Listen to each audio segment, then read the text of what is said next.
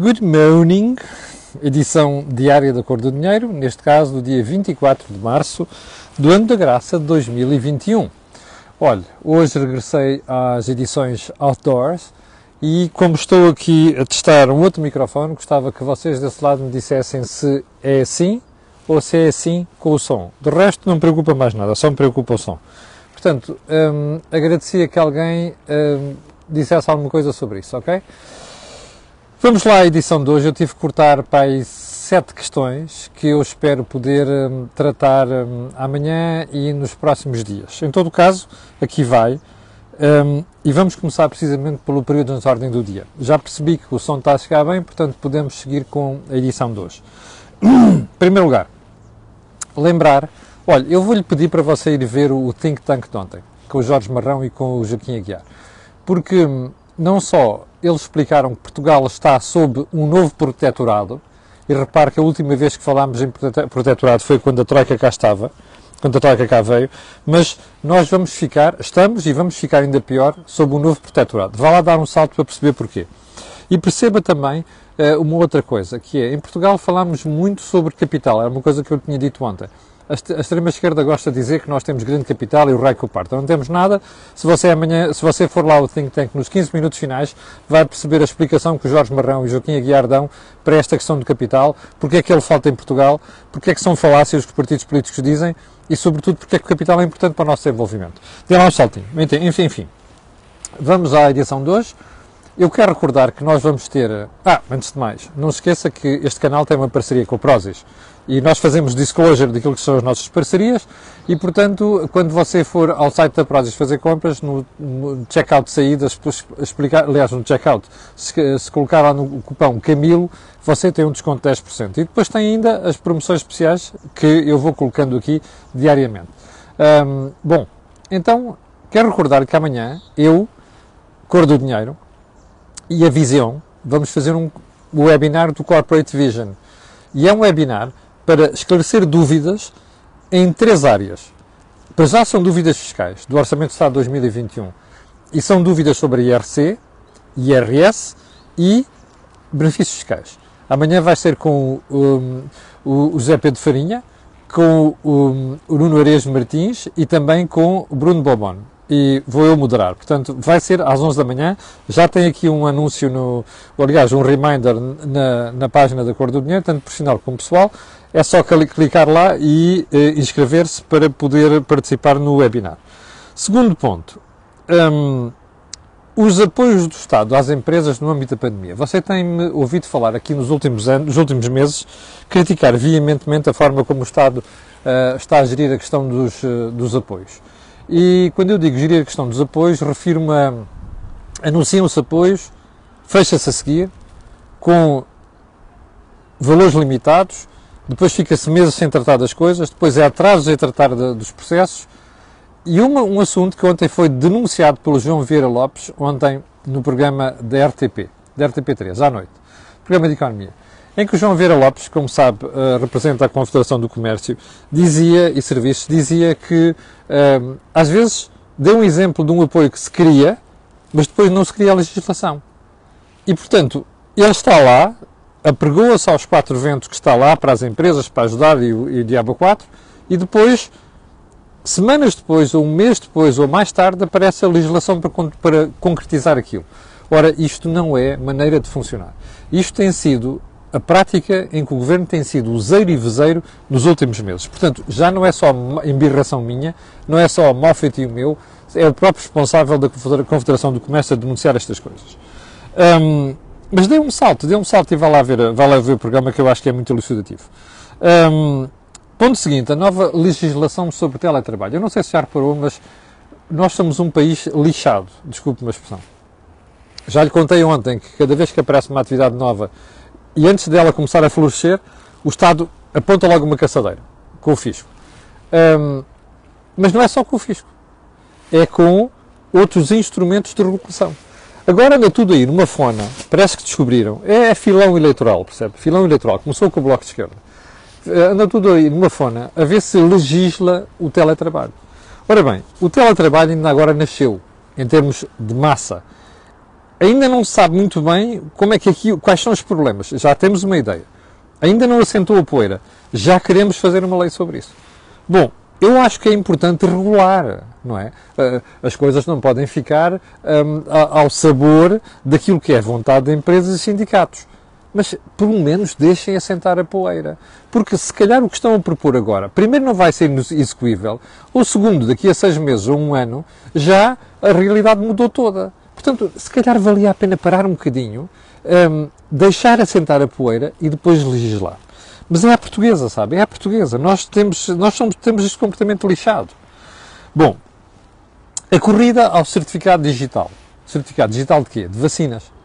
Ou seja, o que você quiser chamar salvo-conduto, passaporte, boletim de vacinas e não sei das quantas. A presença portuguesa está muito preocupada em garantir que isto fica decidido até junho. Errado não é decidido até junho. Isto tem que ficar decidido mais cedo para nós podermos ter isto implementado em junho. Porquê? Porque junho começa a altura do turismo, turismo a sério, com peso, que tem peso na nossa economia, no emprego, no valor acrescentado, no PIB, e portanto, se, não, se isto não estiver instituído, até porque há um assunto que eu prometi tratar aqui na segunda-feira, que ainda não tratei, estou, estou ainda a analisar, prometo falar ou amanhã ou depois da manhã, que é a atitude de certos países já começaram a dizer aos seus cidadãos não viajem. Um deles é a Inglaterra.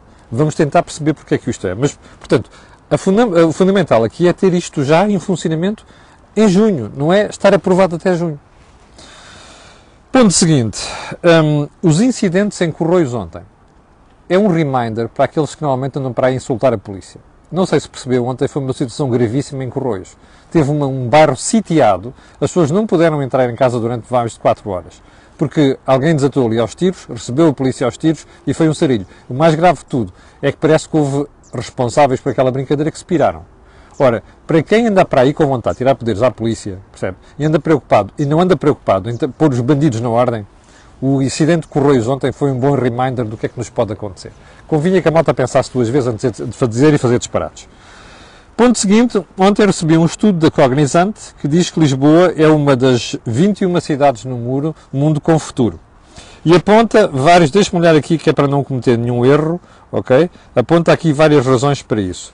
Um, fala-se em uh, defesa do ambiente, fala-se na oferta cultural, eu aqui tenho algumas dúvidas, uh, fala-se em infraestruturas, sim senhor, nas infraestruturas somos muito bons, um, e fala-se e explica-se que Portugal pode ser uma pool de talentos. Bom, eu não tenho dúvida nenhuma que estes estudos têm todos muito boa intenção. E acho importante que os façam, ok? Portanto, não é desvalorizar o trabalho da Cognizant. Mas há uma coisa fundamental nisto. Nós temos potencial numa série de áreas.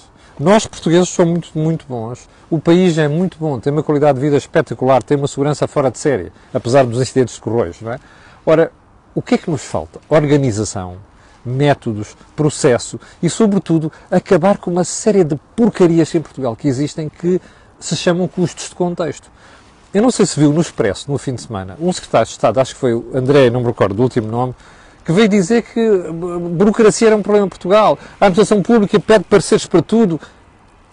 Qual é a surpresa? A doutora Manela Ferreira Leite, quando era ministra, mandou fazer um estudo na administração pública e descobriu que mais de 50% do serviço da administração pública era para prestar serviço para outros departamentos da administração pública. Quando é que isto foi? No princípio do século. Mudou alguma coisa? Não. O que eu acho estranho é que o doutor António Costa, que é primeiro-ministro deste senhor, que é secretário de Estado, ainda não tenha falado do assunto. Está admirado com isto. Está a ver? O problema dos estudos é este. É que nós somos muito bons, mas depois, quando chega a altura de fazer, esbarramos com estas coisas. Custo de contexto, burocracia e interesses lobbies. Interesses, inclusive, da própria administração pública. Fora os partidos. Perdão. Uh, ponto seguinte. O que é que diz a capa do JN de hoje? JN, Jornal Notícias. Já vou-lhe mostrar. Realmente, o período de história do dia é muito longo hoje, mas tem uma razão de ser. Eu vou-lhe mostrar a capa do JN2. Desculpe lá, uh, tenho aqui até já em ordem inversa para você perceber. Está a ver esta capa? Dois terços do dinheiro para recuperar um, escolas vai para o interior. Eu quero chamar a atenção de Vossas Excelências por um, por um pormenor. Já olhou para os valores do investimento público durante cinco anos deste governo? Este é o sexto, é o novo governo, mas é o mesmo governo, como você sabe o Estado não investiu nas escolas, Não investiu no SNS, não investiu em infraestruturas. Sabe porquê? Porque desviou o dinheiro do investimento público, que é fundamental, que é necessário, e não me venham aqui com as histórias de os neoliberais, os liberais, não sei, isto é, é bullshit, o Estado tem o seu papel e tem que fazer investimento, nomeadamente na educação. Esse investimento não foi feito porque o Estado desviou, o Governo desviou este dinheiro para aumentos de rendimentos dos portugueses. Deu bota.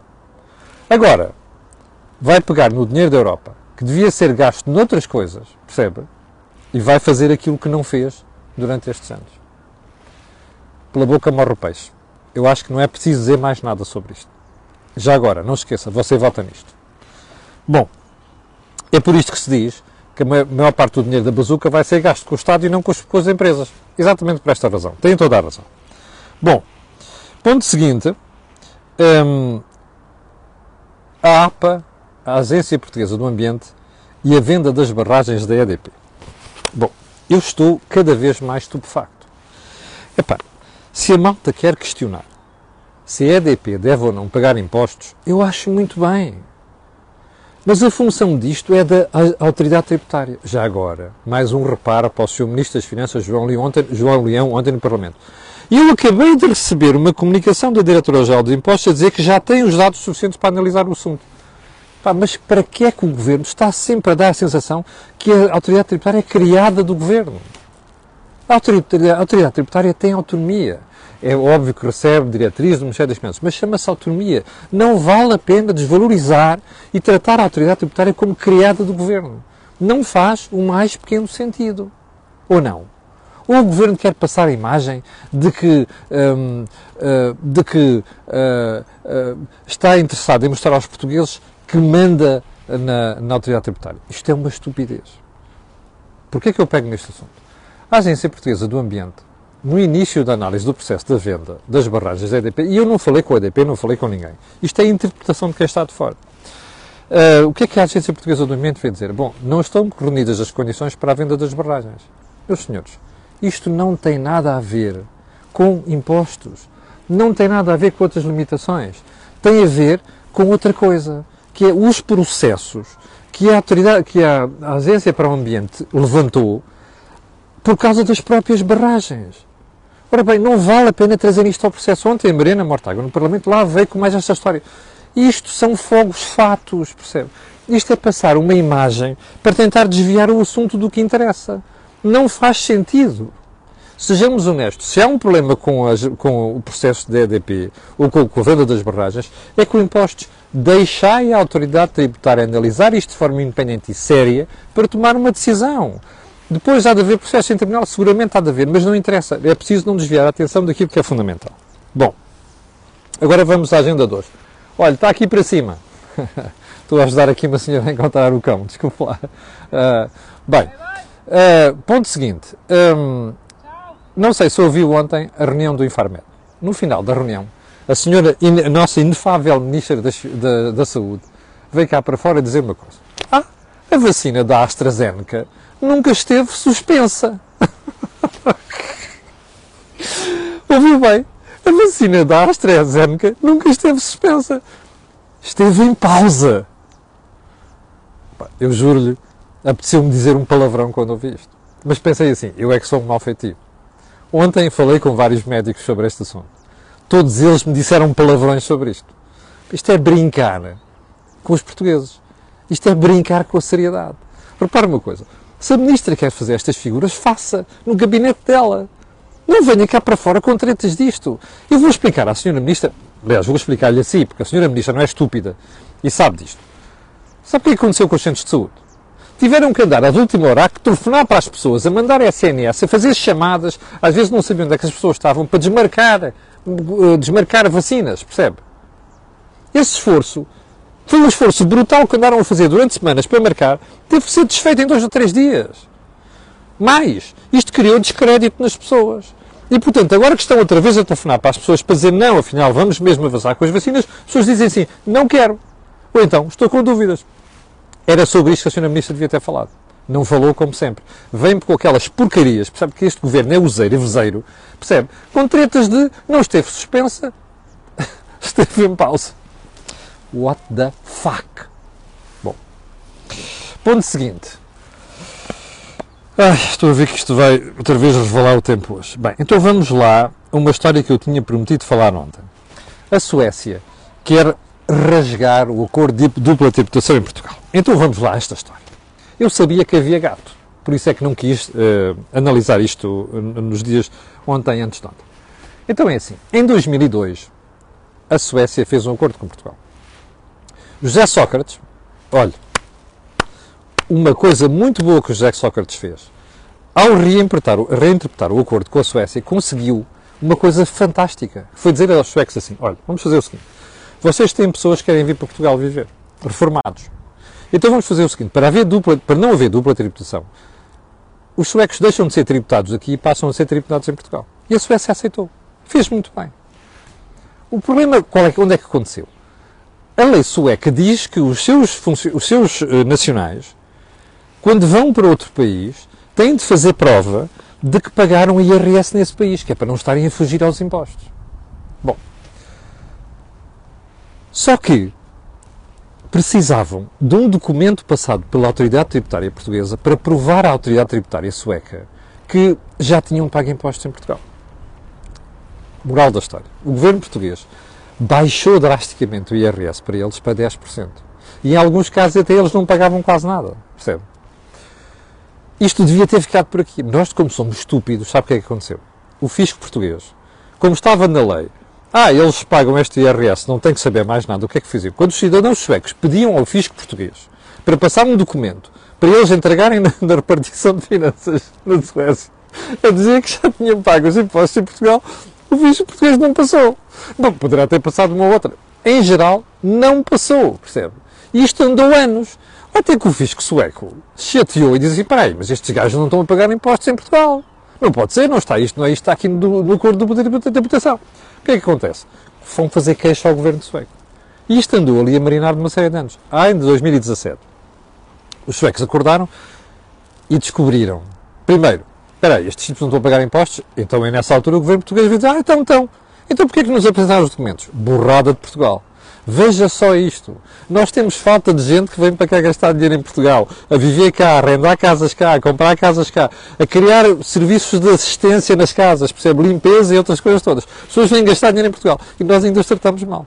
Bem, até que, nos últimos anos, o governo sueco ir rever isto. O governo português, obviamente faz diferença, não é? Faz diferença para o nosso fisco. O que é que fez? Bem, e faz diferença para as pessoas não saírem de cá. O que é que fez? Ai, começou a entreter. E eles chatearam-se. Bom, Agora, o que é que está mal nisto? Primeiro, a atitude portuguesa. Nós somos estúpidos, percebe? Nós somos estúpidos. Isto foi o que aconteceu.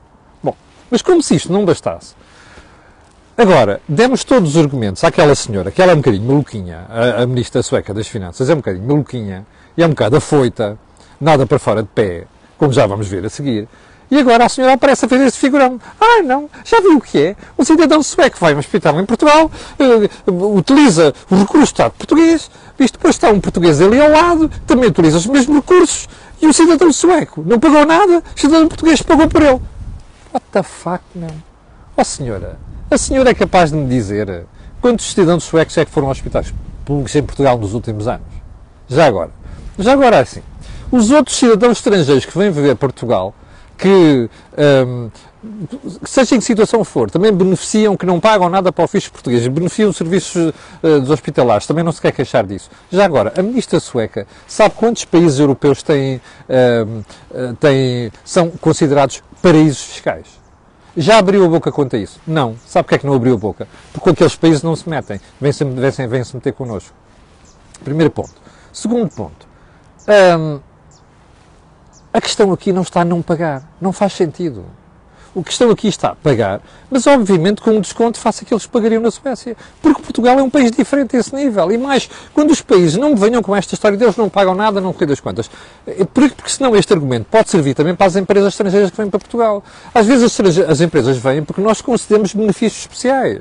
Portanto, isto não tem nada de especial. O que tem de especial é nós não percebermos, precisamos de capital estrangeiro, precisamos de pessoas de fora, e andamos aqui a dar tiros nos pés. Foi exatamente aquilo que se passou com o fisco sueco, agora já tem história. E já, já agora, a história que você não leu nos jornais, percebe? E noutros sítios. Bom, hum, vamos a mais, só mais um assunto hum, que tem a ver com a história da reunião do, do Infarmed ontem. ficámos a saber duas coisas. Primeiro, as coisas não vão correr mal, mas outra coisa muito importante, que é uh, ainda não temos naqueles números do Infarmed o resultado do início do desconfinamento. Isto é que nos deve preocupar. Porquê? Porque o, IRT, o RT, o índice de transmissibilidade, está a subir e embora os conselhos estejam ainda embaixo daquele, nível, daquele valor internacional, 120, 120 casos por 100 mil habitantes, a verdade é que isto pode descambar. Primeira questão. O governo estava à espera que os números apresentassem sinais para continuar a desconfiar, desconfinar? Não sei. Estava, enganou-se. Ponto seguinte. Há aquela rábula da Ministra das Finanças que é lamentável. Terceiro ponto. Isto quer dizer que vamos interromper, interromper o processo de confinamento? Não. Mas quer dizer uma coisa, que temos de ter cuidado. Quarto ponto. Um, onde é que isto nos pode levar? Se tivermos juízo e soubermos manter o processo, as coisas vão correr bem. Se não tivermos juízo, isto pode correr muito mal outra vez. E eu quero recordar aqui às pessoas que o confinamento é a pior coisa que pode acontecer. Mas também quero recordar que pior coisa que pode acontecer é desconfinarmos a correr, para depois voltar a confinar, para depois desconfinar, para voltar a confinar. Isto prejudica seriamente a economia. Onde é que isto nos deixa? com necessidade de termos um cuidado muito grande. Até porque, como se viu ontem, houve novidades na questão da vacinação. O coordenador para o plano, para o Task Force da vacinação, veio dizer uma coisa muito importante. Bom, até agora a prioridade eram as pessoas mais velhas. Parece que a esmagadora maioria está vacinada, e ainda bem, mais de 80%. O sinal disso são as, as infecções nos lares que caíram drasticamente, o que mostra que aquela teoria estava certa. Mas agora a questão é outra. Como nós vamos desconfinar, as pessoas que estão no mercado de trabalho, essencialmente, estão entre os 20 e estão entre os 40 anos, os 60 anos. Bom, então a prioridade deve ser vacinar estas pessoas. Faz sentido? Faz. Uma vez que os velhinhos, as pessoas mais velhas, estão já vacinadas, faz sentido olhar para estas pessoas. Porquê? Porque se houver aqui menos infecções, há menos tendência para haver contágios. Ora, como isto é a esmagadora maioria das pessoas que estão no mercado de trabalho, faz todo o sentido. Bom, vai haver vacinas para isto? Não sei. Terceiro ponto desta conversa de ontem. O público tem isto na manchete de hoje. E diz assim, Parece que não vai haver enfermeiros suficientes para fazer a vacinação nos centros, os tais centros de vacinação que o Governo está a criar. Está aqui a história do público, como você pode ver. Pergunta, está surpreendido? Não está, pois não. Bom, para nós que andámos aqui a defender que o processo de vacinação não devia ser exclusivo de centros de saúde, você se recorda do que eu defendi isto aqui, fica uma pergunta. Está a ver porque é que não se devia ter uh, afastado as farmácias do processo? Está a ver? Diga uma coisa, você acha que as câmaras podem agora andar a correr a contratar enfermeiros só para fazer vacinação? Depois fazem o que é os enfermeiros. Isto é uma estupidez. Portanto, a história de escolher as farmácias está aqui bem uh, esclarecida e mostrado que foi um erro. Está admirado? Não esteja. Portugal é assim. Cheguei ao final do programa de hoje, quero agradecer a sua paciência, quero pedir às 8.100 pessoas que estão em direto, aquilo que, é, que peço sempre, que é colocarem um gosto e fazerem partilha nas redes sociais, já percebeu porquê. Uh, aquilo que houve aqui, não houve mais sítio nenhum. Obrigado, com licença. Não se esqueça de, de, se inscrever para o webinar sobre as implicações fiscais do Orçamento de Estado para 2021, que vamos fazer amanhã com a Vision. Então, até amanhã às 8, com licença.